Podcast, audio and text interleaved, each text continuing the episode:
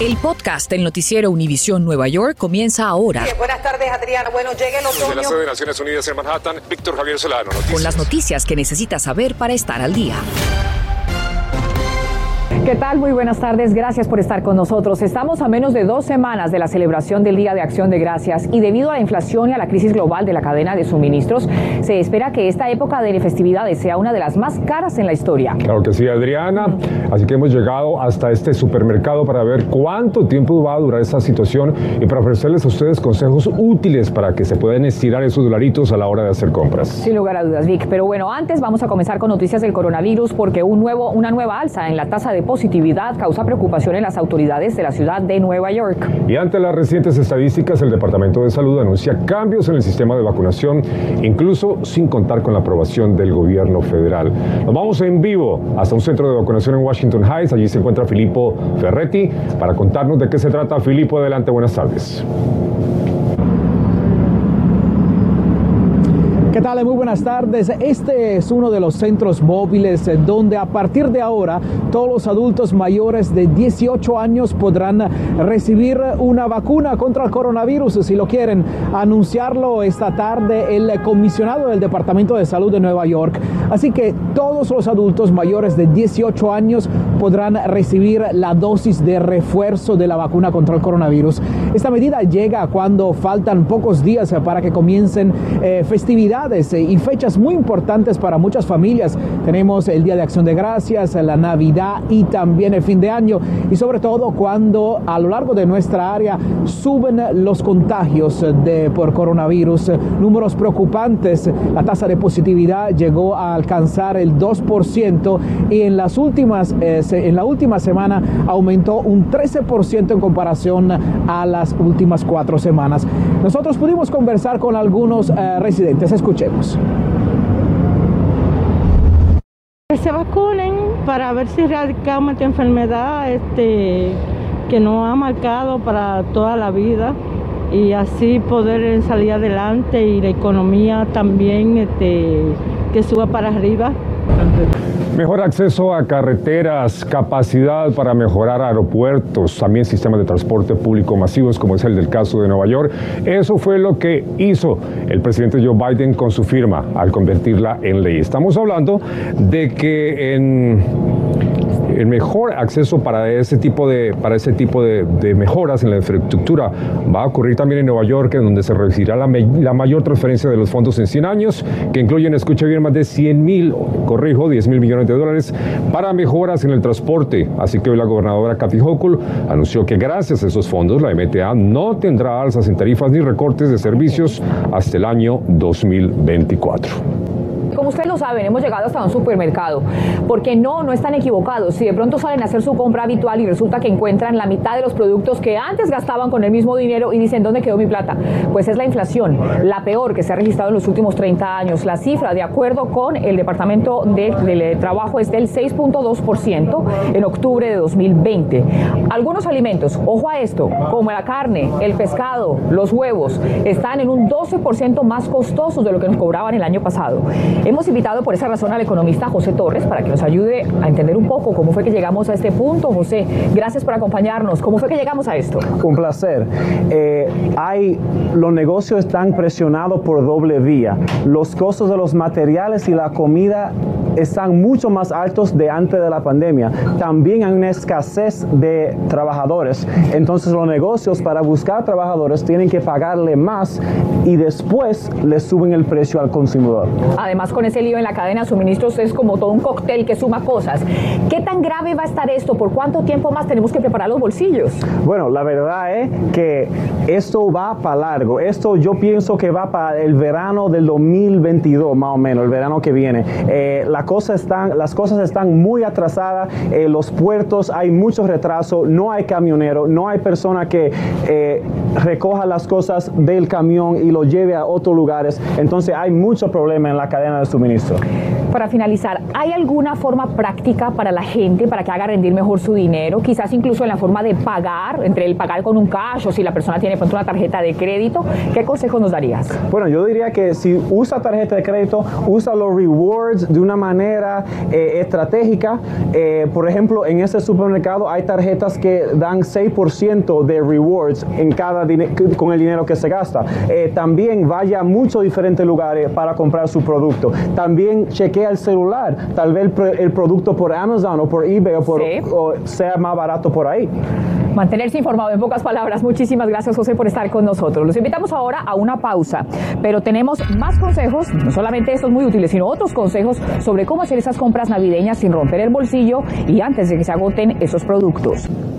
Hoy los cubanos han hecho levantar sus voces para reclamar mejores condiciones de vida en unas jornadas, manifestaciones que no tienen la autorización del gobierno y en unas protestas que se han extendido a varias ciudades del mundo. Una de esas ciudades, por supuesto, es la de Nueva York. Violeta Bastardo nos cuenta cuáles son esas plegarias del pueblo cubano allá en la isla y acá.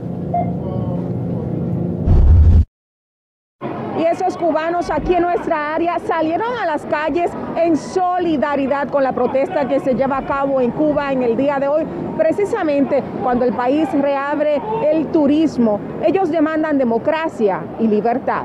Estamos aquí para darle voz a los que en Cuba no tienen voz. Ellos quieren específicamente varias demandas. Nosotros estamos a favor del embargo y estamos totalmente en contra de la dictadura, estamos a favor de los presos políticos, estamos a favor de las madres que no paran de llorar porque sus hijos están en prisión, como las personas que salieron a protestar en meses pasados. A muchos de ellos le están echando hoy 30 años de privación de libertad. Tengo a mi hijo eh, preso desde el 12 de julio en las manifestaciones en Guine, fue golpeado, maltratado, desaparecido hasta el 18 de agosto que mi nuera pudo comunicarse por vía telefónica. Mi hijo está todavía preso allí injusto por, por manifestarse. Yo sigo pidiendo libertad para él. A esta manifestación también se hizo presente el artista cubano Osmani García. Esta vez vamos a buscar maneras mucho más inteligentes de hacerle expresión. De su parte, Estados Unidos dice estar del lado del pueblo cubano y apoya las manifestaciones. Esta protesta estaba pautada para llevarse a cabo el 20 de noviembre.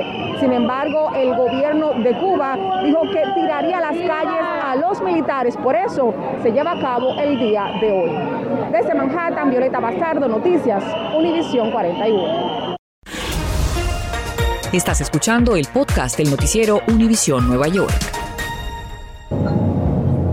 Gracias a Violeta. Hoy el Servicio Meteorológico Internacional confirma que este fin de semana cuatro tornados azotaron algunos vecindarios de Long Island. Mariela Salgado se trasladó hasta Shirley en el condado Suffolk, que fue uno de los lugares más afectados, y nos muestra cómo la comunidad hoy combate los daños. Un cielo con tonos de un tornado, nublado y gris, para recordarnos que pasó por aquí. Y este insoportable sonido y manos de trabajadores hispanos, ya sea encaramados en un techo o encorvando sus espaldas en tierra. Es lo que va quedando de los cuatro tornados que azotaron este fin de semana en los condados de Nassau y Suffolk en Long Island en horas de la tarde. Aquí en Shirley, las testarudas ramas y los pesados troncos les tomarán todo el día despejar. Sentí terror de todo, el, el, ¿sabe? el terror del, del, tornado, el viento, a mí, todo, estaba bien malo, era bien asustado.